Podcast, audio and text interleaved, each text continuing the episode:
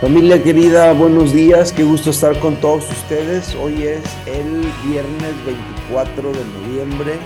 Estamos cerrando la semana de lectura y estoy contentísimo de estar con cada uno de ustedes una vez más. Bienvenidos sean todos. Qué bueno que están aquí conmigo esta mañana. Son las 7:03. Hoy, la verdad, ni cuenta me di que se me estaba yendo el tiempo. Estaba aquí escribiendo algunas cosas para ustedes. Pero vamos a orar. Hoy toca leer el capítulo 15 de Josué. Oremos y luego lea, leemos. Señor, te damos gracias esta mañana por la bendición tan grande, tan enorme de podernos reunir una vez más alrededor de tu maravillosa palabra. Estamos felices de poder leerla juntos y poder sacar de allí lecciones para nuestra vida y alimento para nuestra alma. Por favor, habla nuestro corazón, te lo pedimos en el nombre de Jesús. Amén. Como les decía familia, hoy toca leer eh, Josué capítulo 15 y en este capítulo encontraremos la, la distribución del territorio de la tribu de Judá. Es un capítulo larguito, son 63 versículos. Es un capítulo, les prevengo, árido, donde hay eh, la mayoría de las secciones son, es aburrido, pero sí nos vamos a encontrar con algunas lecciones para nuestra vida. Y en general los siguientes capítulos de Josué son así. Entonces vamos a, a prevenirnos para, para, para saber con qué nos vamos a encontrar, ¿sale? Entonces, Josué capítulo 15 dice así. La parte que tocó en suerte la tribu de los hijos de Judá conforme a sus familias llegaba hasta la frontera de Edom, teniendo el desierto de Sin al sur como extremo meridional. Y su límite por el lado del sur fue desde la costa del mar Salado, desde la bahía que mira hacia el sur, y salía hacia el sur de la subida de Acrabim, pasando hasta Sin, y subieron, y subiendo por el sur hasta Cades Barnea, pasaba a Esbrón, y subiendo por Adar daba vuelta a Carcá. De allí pasaba a Asmón y salía al arroyo de Egipto y terminaba en el mar. Este pues os será el límite sur.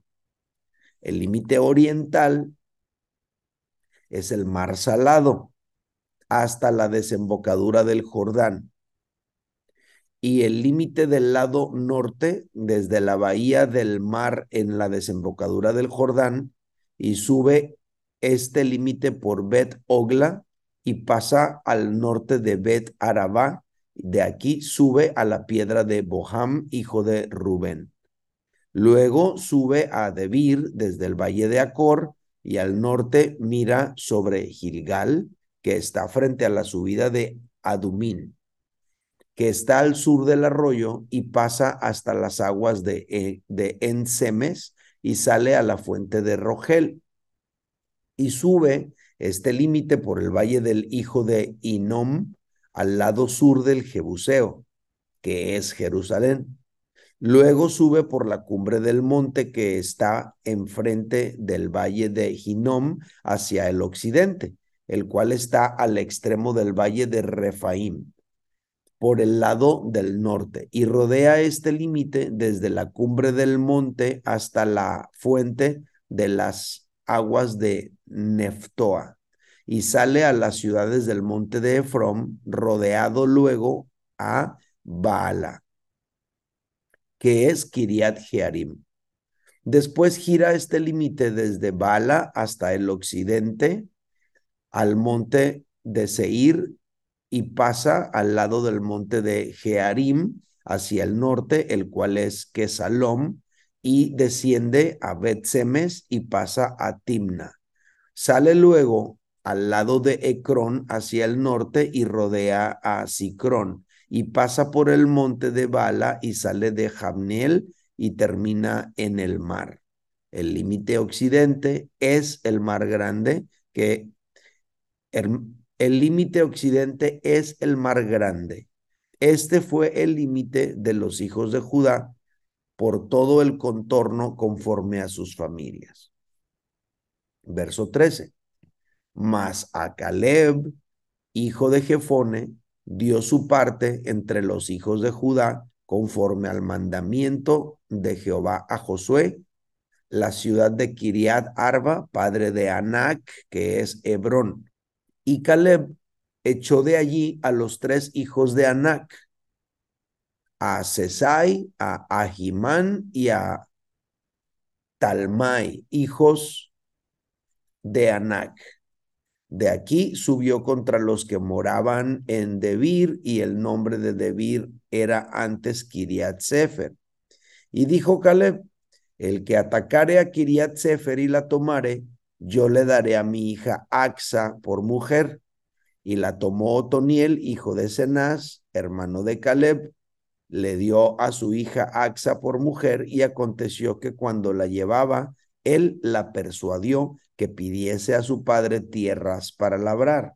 Ella entonces se bajó del asno y Caleb le dijo, ¿qué tienes? Y ella respondió, concédeme un don, puesto que me has dado tierra del Negev, dame también fuentes de aguas. Él entonces le dio las fuentes de arriba y las de abajo. Verso 20. Esta pues es la heredad de la tribu de los hijos de Judá por sus familias. Y fueron las ciudades de la tribu de los hijos de Judá en el extremo sur, hacia la frontera de Edom, Capsel, Edar, Hadur, Siná, Dinoma, Adaba, Sedes, Hazor, Itnam, Sif, Telem, Bealot, Hazor, Hadata, Keriot, Hezron, que es Hazor, Amam, Sema, Molada, Hazar, Gada, Hezmon, Bet Pelet, Hazar Sual, Berseba, Bisotía, Bala, Lim, Esem, et, El Tolad, Kesil, Kesil, Orma, Siklac, Macmaná, Sansana, Lava, Lavaot, Silhim, Ain y Rimón, por todas las por todas 29 ciudades con sus aldeas. Estas son las ciudades del extremo sur. En las llanuras de Estaol, Sora, Asena, Sanoa, eh, Enganim, Tapúa, Jarmud, Adulam, Soco, Aseca, Saarim, Aditaim, Gedera, Gedor, Gedorotaim, 14 ciudades con sus aldeas. Senam, Hadassah, Migdal, Gad, Dielam, Mispa, Joktel, Lakis, Boscat, Eglon, Cabón, Laham, Kitlis, Gederot, Bet, Dagon, Nama, Maxeda, 16 ciudades con sus aldeas. Libna, Eter, Asan, Jifta, Asena, Nesib, Keila, Agsib y Maserá, nueve ciudades con sus aldeas. Ecrón con sus villas y sus aldeas, desde Ecrón hasta el mar, todas las que están cerca de Asdod con sus aldeas, Asdod con sus villas y sus aldeas, Gaza con sus villas y sus aldeas, hasta el río de Egipto y el mar grande con sus costas, y a las montañas de Samir, Hatir, Soco, Dana, Kiriat, Sana, que es de Vir, Anab, Estemoa, Anim, Gosen, Jolón, Gilo, once ciudades con sus aldeas. Arab, Duma, Esam, Hanum, Bet, Tapua, Afeka, Jupta, Kiriat Arba, la cual es Hebrón, Sior, nueve ciudades con sus aldeas. Maón, Carmel, Sif, Jutá, Jezreel, Jokdeam, Sanoa, Caín, Gaba, Timna, diez ciudades con sus aldeas. Jalul, Bet Sur, Gedor, Marat, Bet Anot, el Tecón, seis ciudades con sus aldeas, Kiriat Baal, que es Kiriat Jearim, y Rabá, dos ciudades con sus aldeas, y en el desierto Bet Arabá, Midim, Sekaka, Nipsam, la ciudad de la sal en Engadi, seis ciudades con sus aldeas. Y último versículo finalmente, más a los jebuseos que habitaban en Jerusalén, los hijos de Judá no pudieron arrojarlos y han quedado el Jebuseo en Jerusalén con los hijos de Judá hasta hoy. Verso 63. El más feo, el último, dice que no los pudieron arrojar. Qué lamentable. Bueno, son 63 versículos del capítulo 15 de Josué. Bienvenidos a los que fueron llegando durante la lectura. A lo mejor con tanto nombre raro y feo, dan de haber dicho, ay, nombre, y se fueron algunos. Pero qué bueno que están ustedes aquí. Bienvenidos. Qué bueno que están también los que los van a ver después en diferido y los que lo van a escuchar en Spotify. Algo que les haya llamado la atención, familia, algún nombre raro ahí para ponerle nombre a un nieto. Ahí escriban lo que les haya llamado la atención, lo que les haya bendecido de esta lectura. Entiendo que está complicada las lecturas que son así, con capítulos así, con tanto nombre, límites, geografía, etcétera. Está, está raro de leer, difícil de leer, pero ahí está y hay que leerlo también. Bueno, ¿qué es lo que a mí me llama la atención de este capítulo? Tengo tres anotaciones y a lo mejor empiezo por lo que no anoté, que es el último versículo. Versículo 63. Más a los jebuseos que habitaban en Jerusalén, los hijos de Judá, no pudieron arrojarlos. Y ha quedado el jebuseo en Jerusalén con los hijos de Judá hasta hoy. No pudieron arrojarlos. Wow. No dice que no les no lo intentaron. No dice que no les interesó arrojarlos. Dice que no pudieron. Y bueno, esto deja una una pues una pregunta al aire, ¿no? O sea, ¿por qué? ¿Será que hay situaciones en tu vida y en la mía que no podremos vencer del todo? ¿Será que habrá en tu vida y en la mía algunas situaciones con las que nos tendremos que acostumbrar a luchar con ellas? ¿Representarán los jebuseos que habitaban en Jerusalén? ¿Representarán ellos de alguna manera ese aguijón en la carne que el apóstol Pablo quería que fuera quitado de él y por más que pidió a Dios, Dios le dijo, no te lo voy a quitar, eso te lo dejo ahí, que te baste mi gracia porque mi, por, mi poder se perfecciona en tu debilidad. ¿Será que algunas situaciones Dios las va a dejar en nuestra vida para seguir tratando con nosotros a través de ellas? No lo sé. No lo sé, pero lo que la Biblia nos deja ver respecto de esta situación es que los de Judá no pudieron arrojar a los jebuseos que habitaban en Jerusalén. No pudieron. No les interesó, no lo sabemos. Yo creo que ese no es el caso porque porque diría y los de Judá les permitieron quedarse como en otras ocasiones. Pero lo que dice con claridad y precisión es los hijos de Judá no pudieron arrojarlos. Entonces ahí lo dejo para ustedes, para su reflexión. Si hay algo que eh, a ustedes se les viene a la mente al respecto, compártanlo en los comentarios. Más los jebuseos que habitaban en Jerusalén, los hijos de, de Judá no pudieron arrojarlos no pudieron. Wow. ¿Habrá en tu vida alguna cosa que tú no has podido vencer? ¿Habrá en tu vida alguna situación que tú no has podido dejar? ¿Habrá alguna situación en tu vida que no has podido controlar? ¿Qué deberíamos hacer tú y yo con aquellas cosas con las que no podemos. Creo que lo más conveniente es entregar esa situación a Dios. Si tú dices, es que ya lo intenté, pero no puedo. Es que ya lo intenté, pero no pude. Es que no tengo las fuerzas. Es que por más que lo he intentado, no lo he logrado pienso que lo que corresponde es decirle, Señor, pues esto no lo puedo vencer, voy a depender de ti en esta área de la vida. Fíjense que Andy Stanley, un pastor de Estados Unidos, dice que nosotros deberíamos identificar la diferencia entre los problemas que debemos resolver y las tensiones que debemos manejar. Y él dice, no todo lo que enfrentamos son problemas que deberíamos tratar de resolver. A lo mejor esas son tensiones que debemos manejar.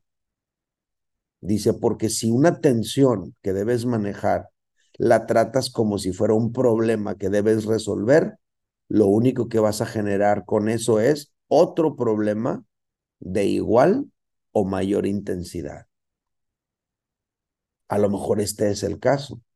A lo mejor los jebuseos eran una tensión que los hijos de Judá tendrían que aprender a manejar.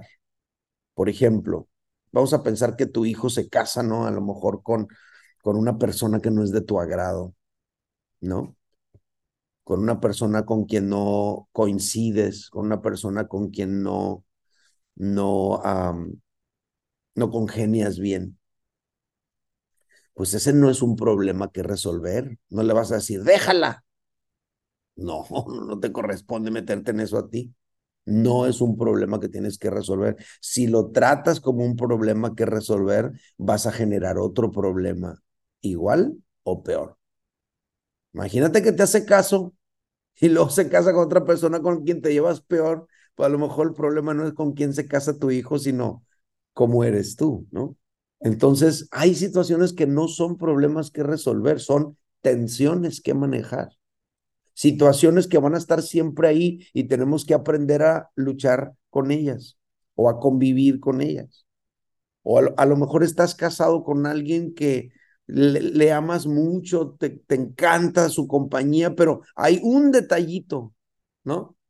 Y ese detallito simplemente pues no lo vas a poder quitar, es parte de su personalidad, es parte de su esencia, de su ser, ni modo. Esa es una tensión que tienes que manejar, no es un problema que tienes que resolver. Digo, no sé por qué se me vino esto a la mente, pero aquí dice que los de Judá no pudieron arrojarlos. Se tuvieron que acostumbrar a quedarse con ellos. No fue un problema que pudieran resolver, era una tensión que tenían que manejar. Que Dios nos dé sabiduría para identificar qué cosas son problemas a resolver y qué cosas son tensiones a manejar. Bueno, aquí se supone que esto no lo tenía anotado, pero me pareció muy interesante y lo quería mencionar con ustedes. Lo que sí tengo anotado es esto.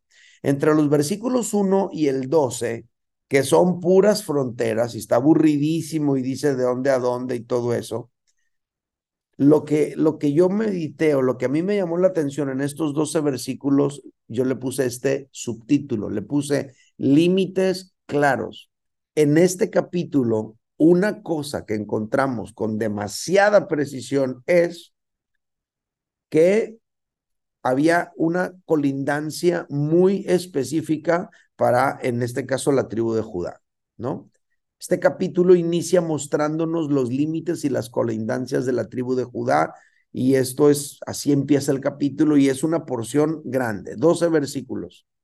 Judá tenía que tener claro hasta dónde le, le correspondía extenderse para, para no tomar más de lo que le correspondía.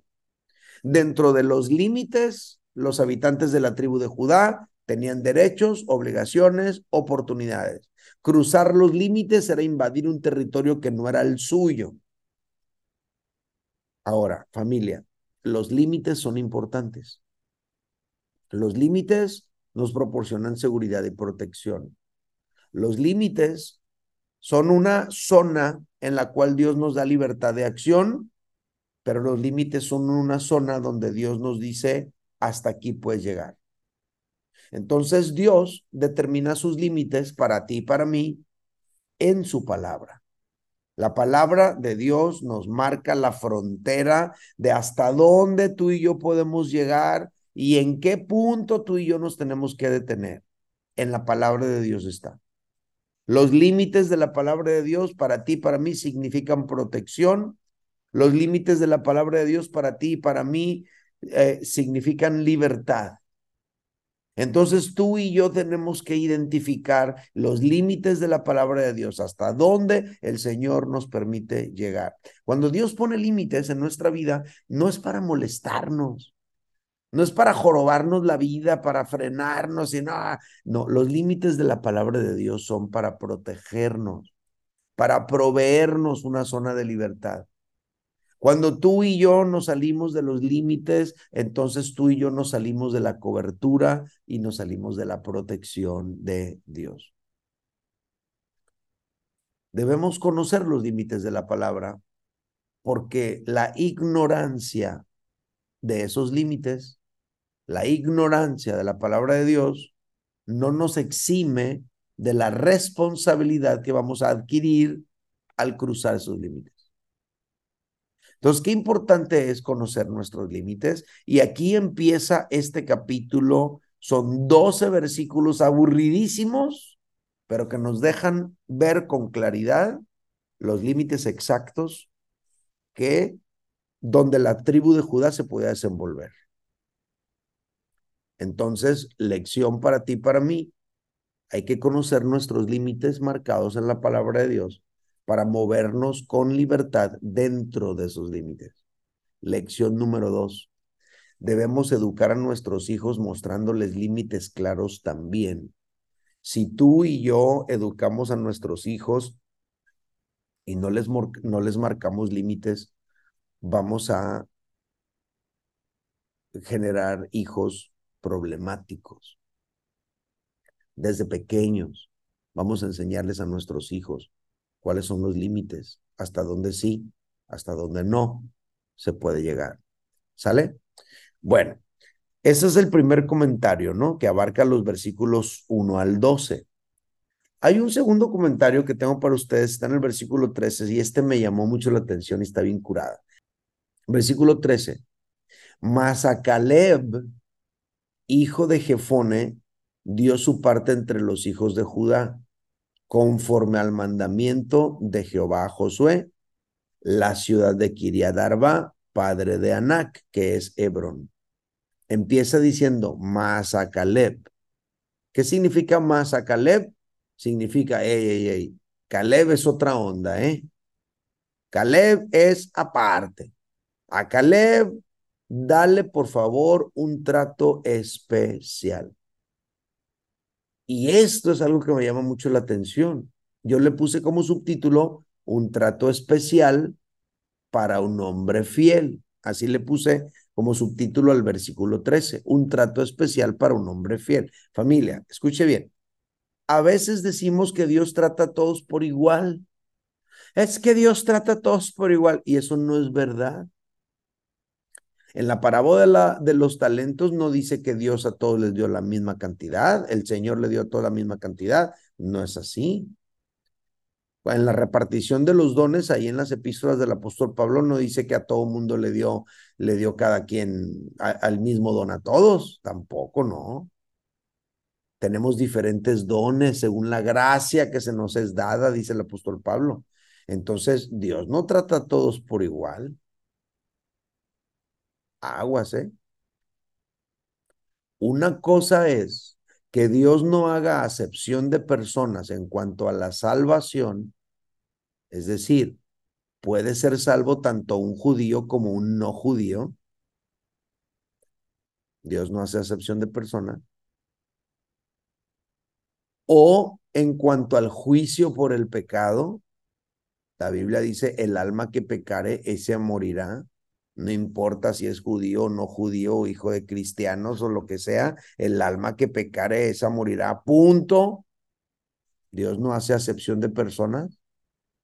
Ah, pero en cuanto a premios, en cuanto a recompensas, Dios trata a cada uno de acuerdo a sus obras. ¿Por qué a Caleb se le dio un trato especial? Pues porque Caleb era especial, familia. Caleb no era del montón, nada que ver. Fíjate lo que dice Jeremías 17:10. Este versículo está genial. Jeremías 17:10, escúchalo. Dice, yo Jehová, ahí está la firma, ¿eh? Yo Jehová. Esto no lo está diciendo Jeremías, no lo está diciendo Dios, lo está diciendo a través de Jeremías. Yo Jehová, firma Dios. Yo Jehová, que escudriño la mente, que pruebo el corazón para dar a cada uno según su camino, según el fruto de sus obras. Jeremías 17, 10. Yo, Jehová, que escudriño la mente, que prueba el corazón, para dar a cada uno según su camino, según el fruto de sus obras. Entonces Dios no trata a todos por igual. Dios da a cada uno según su camino. Dios da a cada uno según el fruto de sus obras.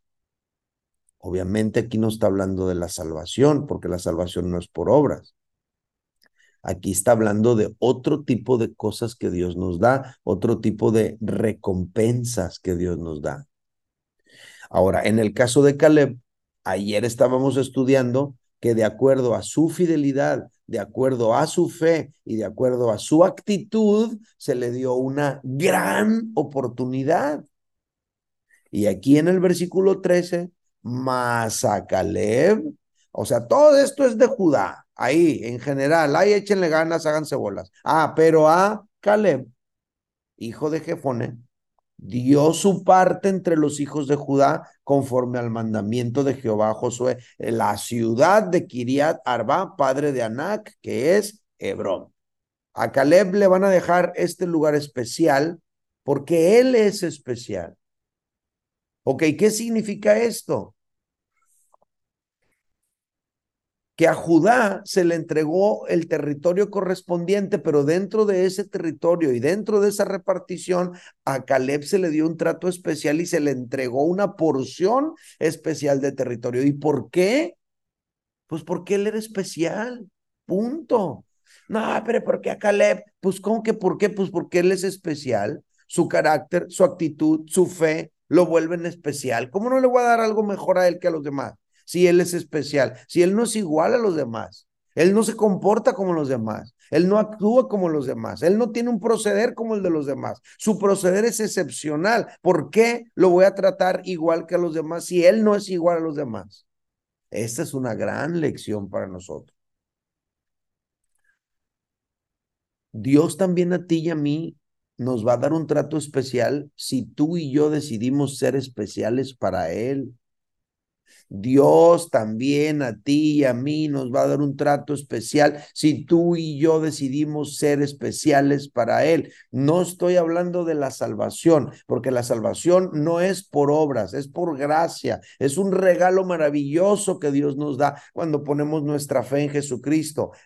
Pero eso es aparte de la salvación para adelante, ya decide cada quien qué tanto quiere recibir de parte de Dios. Si tú quieres ser del montón, ah, pues ahí llévatelo nomás, pero si tú quieres ser especial para Dios, si tienes un carácter, una fidelidad, si tú tienes una fe, tienes una actitud diferente a los demás, entonces lo que tú obtengas de parte de Dios para ti también será diferente a los demás.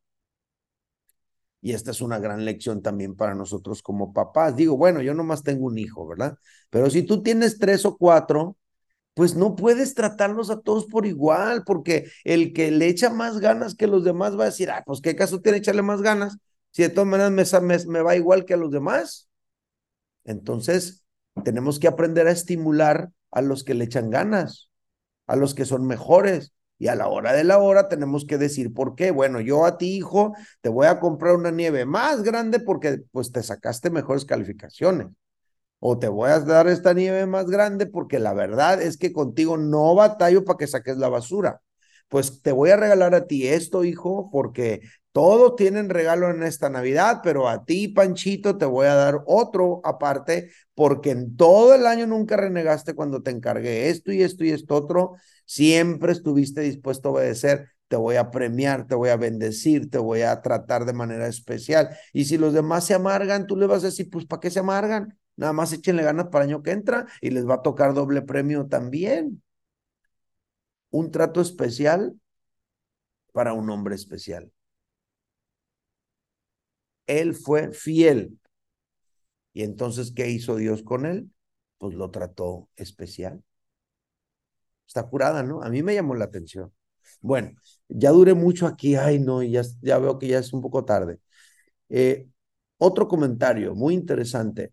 Versículos 14 al 16 me llama muchísimo, pero muchísimo la atención, familia, ¿eh? Fíjense lo que dice. Dice, y Caleb echó allí, perdón, y Caleb echó de allí a los tres hijos de Anac. Eran gigantes, ¿eh? Sesai, Ahimán y Talmai, hijos de Anac. A esos tres Caleb los echó. Él mismo. Pero luego dice el verso 15. De aquí subió contra los que moraban en Debir, y el nombre de Debir era antes Kiriat Sefer. ¿Sale? O sea, se lanzó contra otro lugar llamado Kiriat Sefer. Y dijo Caleb, aquí es donde quiero llegar, verso 16. Y dijo Caleb, al que atacare a Kiriat Sefer y la tomare, yo le daré mi hija Axa por mujer.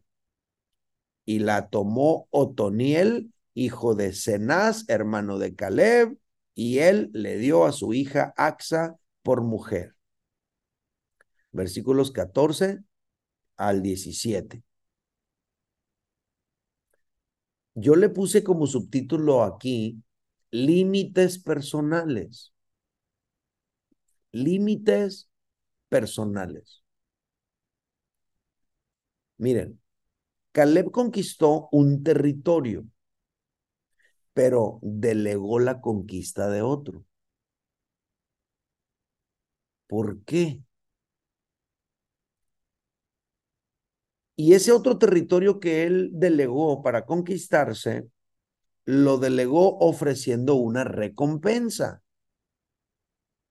Ahora, ¿por qué lo delegó y no lo conquistó él directamente? Esta es una pregunta que nos podemos hacer. Ahora, este tipo de preguntas, eso es meditar en la palabra de Dios. Si tú estás leyendo y está diciendo aquí que Caleb echó de allí a los tres hijos de Anac y tú investigas y te das cuenta que eran tres gigantes, él los echó de ahí, pero luego subió a otra región y esa región él ya no la quiso conquistar directamente, sino que lo hizo a través de Otoniel. Tú y yo tenemos que preguntarnos, ¿Y por qué no? ¿Qué pasó ahí? Entonces yo tengo dos respuestas. La primera es, y esta es una total conjetura, ¿eh? pero yo medito en eso y pienso, bueno, pues a lo mejor pues porque ya tenía 85 años.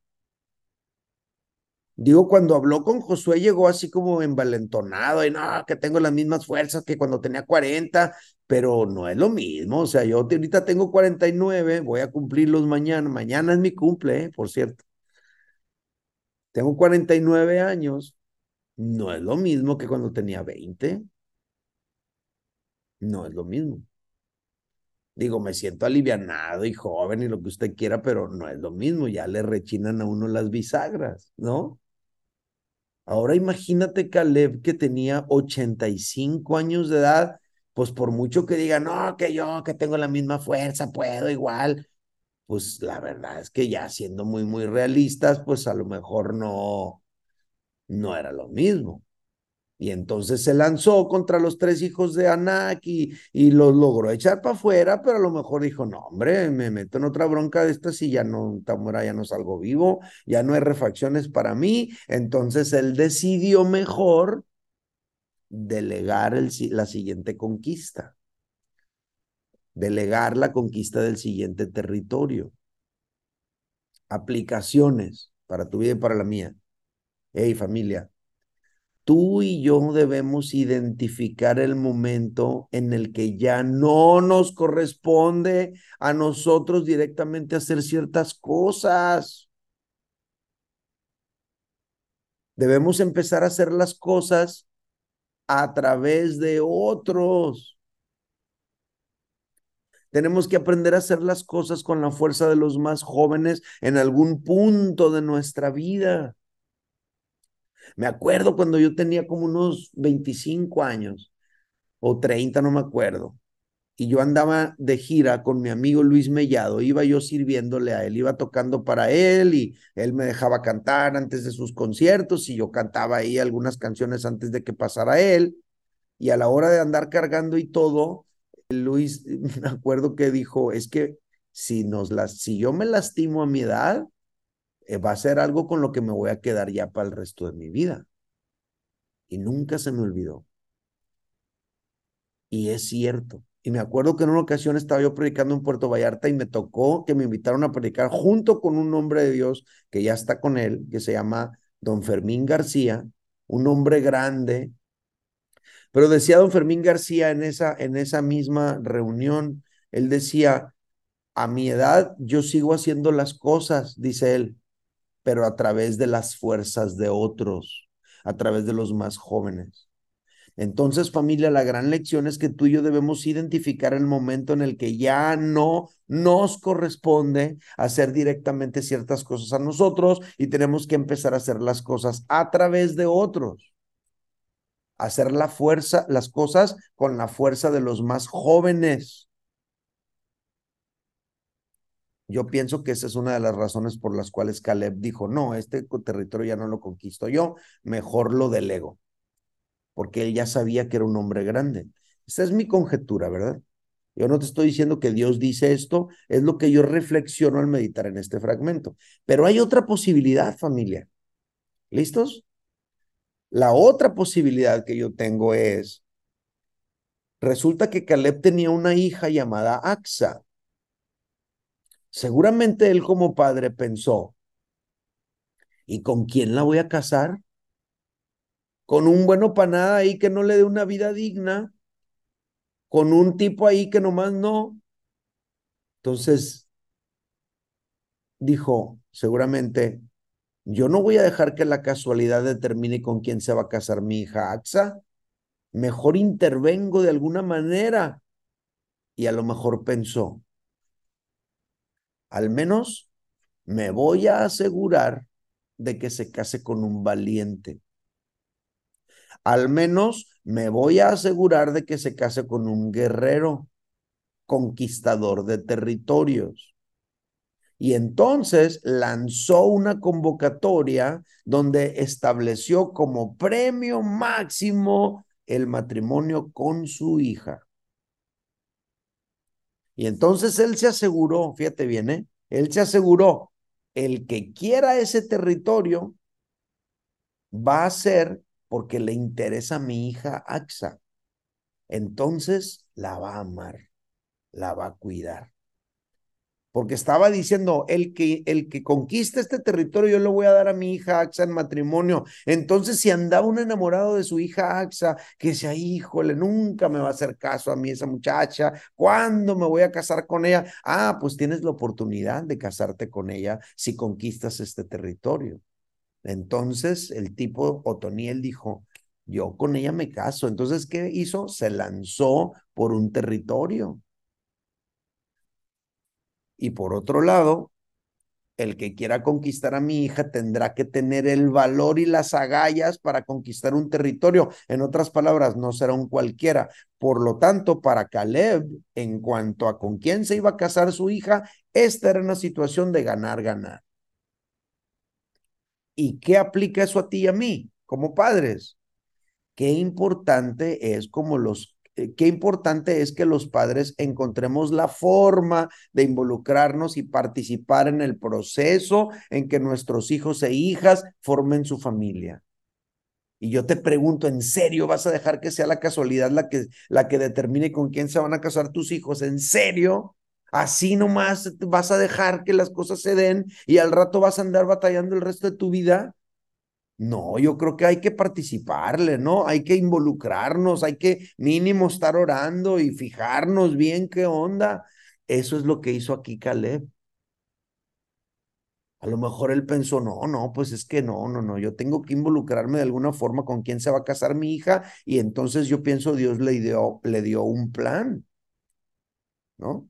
el que, el que conquiste este territorio se va a casar con mi hija Axa. Y entonces, pues nomás los interesados en la hija se iban a aventar. ¿Por qué van a decir otro nombre? Pues si me interesa el territorio, pues la hija está re fea, pues no se iban a aventar algunos. Ah, pero los que dijeran, no, es que a mí, AXA, yo la amo, estoy enamorado de AXA, tengo que conquistar ese territorio, ese tipo se lanzó. Y al mismo tiempo, Caleb se aseguró, no, pues el que se va a casar con mi hija tiene que ser un hombre de valor, tiene que ser un hombre de agallas, tiene que ser un conquistador de territorios. Entonces él, él hizo una jugada maestra. Y eso me bendice mucho a mí, mucho. No le des a tu hija a cualquier inútil nomás porque está guapo.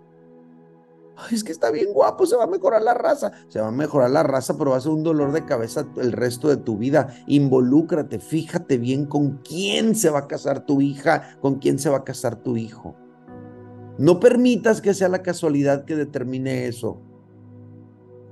Tú involúcrate. Es la lectura de hoy. Déjenme orar por ustedes y los dejo en libertad, ¿sale? Padre, te doy muchísimas gracias por la lectura de esta mañana. Ha sido placentera, ha sido una bendición, ha sido un gozo poder comentar tu palabra con mis hermanos el día de hoy. Te pido que los bendigas y los guardes, que tengan un fin de semana tan bendecido, donde quiera que vayan, guárdalos de todo mal, protégelos, bendícelos, ayúdalos. Que experimenten tu gracia y tu favor donde quiera que estén y que sean protegidos por ti de todo accidente y de todo mal, de todo acto violento en las ciudades, Señor. Por favor, guarda a tus hijos y que sean sal de la tierra y luz del mundo donde quiera que estén. En el nombre de Jesús, amén. Muy bien familia, es la lectura de hoy. Gracias por estar aquí.